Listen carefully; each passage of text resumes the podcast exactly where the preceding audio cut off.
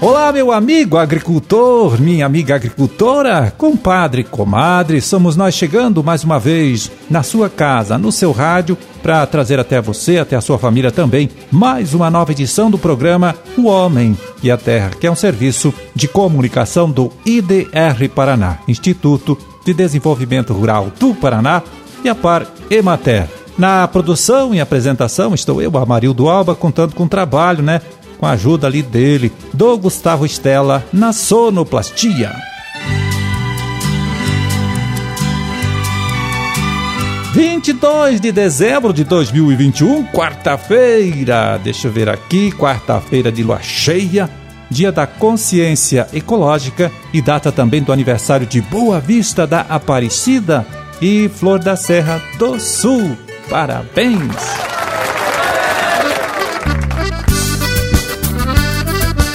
Bom, ontem a gente trouxe aqui uma notícia, né? Hum, informação sobre uma nota técnica divulgada pelo IDR Paraná e que trata da dessecação do feijoeiro, é, dessecação feita para a colheita. Documento que foi elaborado depois de uma reunião realizada em Cascavel na última semana e que tratou deste assunto, né?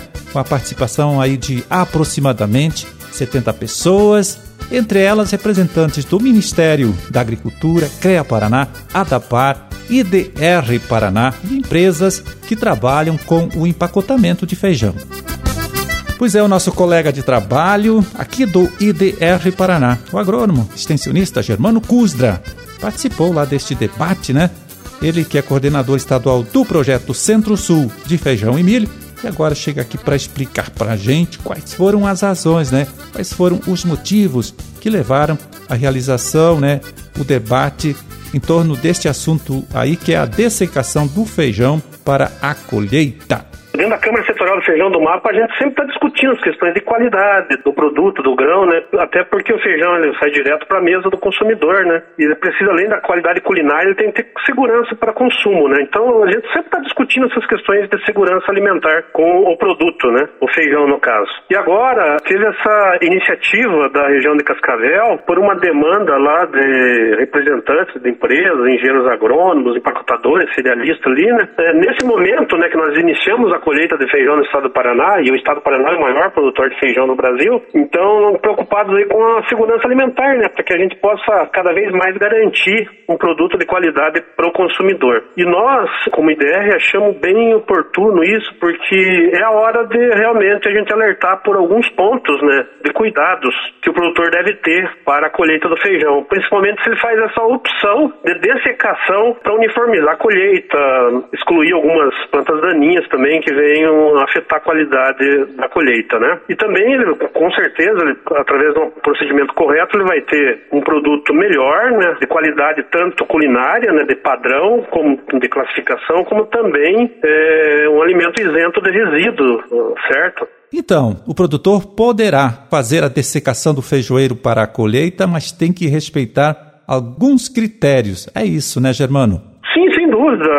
Existe a tecnologia da dessecação pré-colheita, né? Tem produtos que são registrados especificamente para isso, que são registrados no Ministério da Agricultura e cadastrados no Estado do Paraná da PAR. Então, para ser usado e recomendado aqui, ele deve ser é, registrado no Ministério da Agricultura e cadastrado na DAPAR no Estado do Paraná, senão não pode nem se emitir receitas, né? Hoje nós temos três é, moléculas aí princípios ativos que pode ser usado, sabe? Mas o, o, produtor, se ele não fizer direito no momento certo, pode gerar resíduo, né? Então o que, que a gente tem? É numa linha de orientação que vai servir tanto para os agricultores como orientação, como para os técnicos orientar os agricultores no melhor momento e a forma de fazer, né? E passa tanto pelos produtos registrados como a tecnologia de aplicação, no bico, na pressão, como se deve usar, bem como também nas questões de segurança, para evitar derivo para outras culturas de produto, né? Ou é, contaminação do ambiente e até é, na segurança do produtor, que deve usar o equipamento de proteção individual para fazer os procedimentos, né? Agora, uma coisa que é fundamental e o produtor não pode fazer, nós temos produtos registrados para isso e cadastrados no Paraná. Não se pode fazer uso de produtos que não têm registro. Se o produtor usa um produto que não tem registro, por exemplo, é muito é largamente utilizado o glifosato na soja, no, no milho, nas questões para controle de ervas daninhas, até porque os produtos transgênicos resistentes ao, ao, glifosato, né? No feijão, nós não podemos extrapolar isso para dessecar para colher feijão. Ele é um produto, o glifosato não tem registro e é nesse momento, inclusive, intensifica a fiscalização tanto do Ministério da Agricultura como da DAPAR nas áreas que estão sendo colhidas, né? E se for é, amostrado aí e identificado glifosato numa amostra, o produtor vai levar multa, vai ser é, interditada a produção, né? Que não vai poder comercializar, bem como ele vai ter um processo é, administrativo que ele vai pagar multa, como também vai para o Ministério Público ele vai responder criminalmente por isso, né? Então, por isso que a gente faz essa orientação, tem essa preocupação para que nossos agricultores façam bem feitinho isso, sabe? Bom, você que é produtor ou técnico, né? Técnico que trabalha com a prestação de assistência técnica ao agricultor que planta feijão, viu? Vocês aí podem acessar esta nota técnica, né? Que trata da dessecação do feijoeiro, é, visitando o site aqui do IDR Paraná na internet, que é, anote aí, www.idrparaná.pr, PR de. Não anotou? Não faz mal, eu repito para você, vamos lá. www.idrparaná.pr, PR de Paraná.gov.br.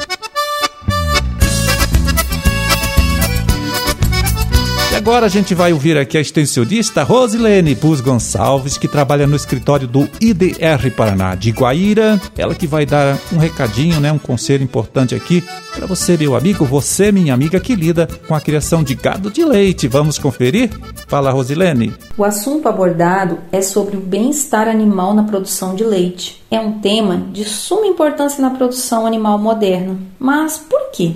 Primeiramente, para atender uma demanda de mercado. Vem aí uma nova geração de consumidores que são preocupados com a sustentabilidade, com os custos ambientais da atividade pecuária e também com o bem-estar animal. Eles querem saber de onde vem o alimento que eles irão consumir. Além de atender essa demanda de mercado, o maior ganho com a adoção do bem-estar animal é do próprio produtor, pois proporcionar conforto para as vacas irá resultar em benefícios financeiros pois esses animais eles terão maior longevidade na propriedade e o aumento de produtividade. E como o produtor pode trazer o bem-estar animal para dentro da propriedade? Podemos dividir daí em três tópicos. Primeiro, o bem-estar comportamental. É evitar manejar os animais individualmente. As vacas, elas gostam de conviver em grupo. Não mudar de rotina em excesso. Respeitar os horários de ordenha, de alimentação. Manter o ambiente limpo, evitar o barro.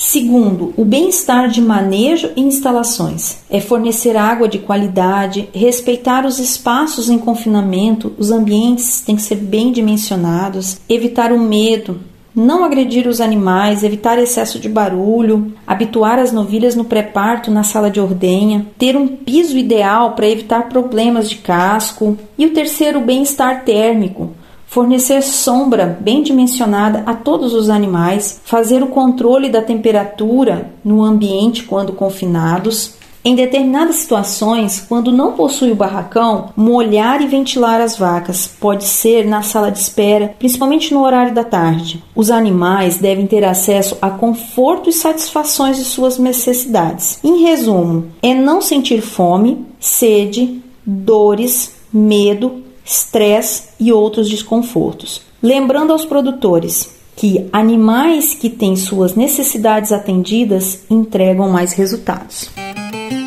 Pois é, a gente ouviu aí a extensionista Rosilene Bus Gonçalves, do IDR Paraná de Guaíra. Ela que explicou por que, viu? É importante o criador de gado de leite se preocupar com o conforto, né, com o bem-estar de seus animais.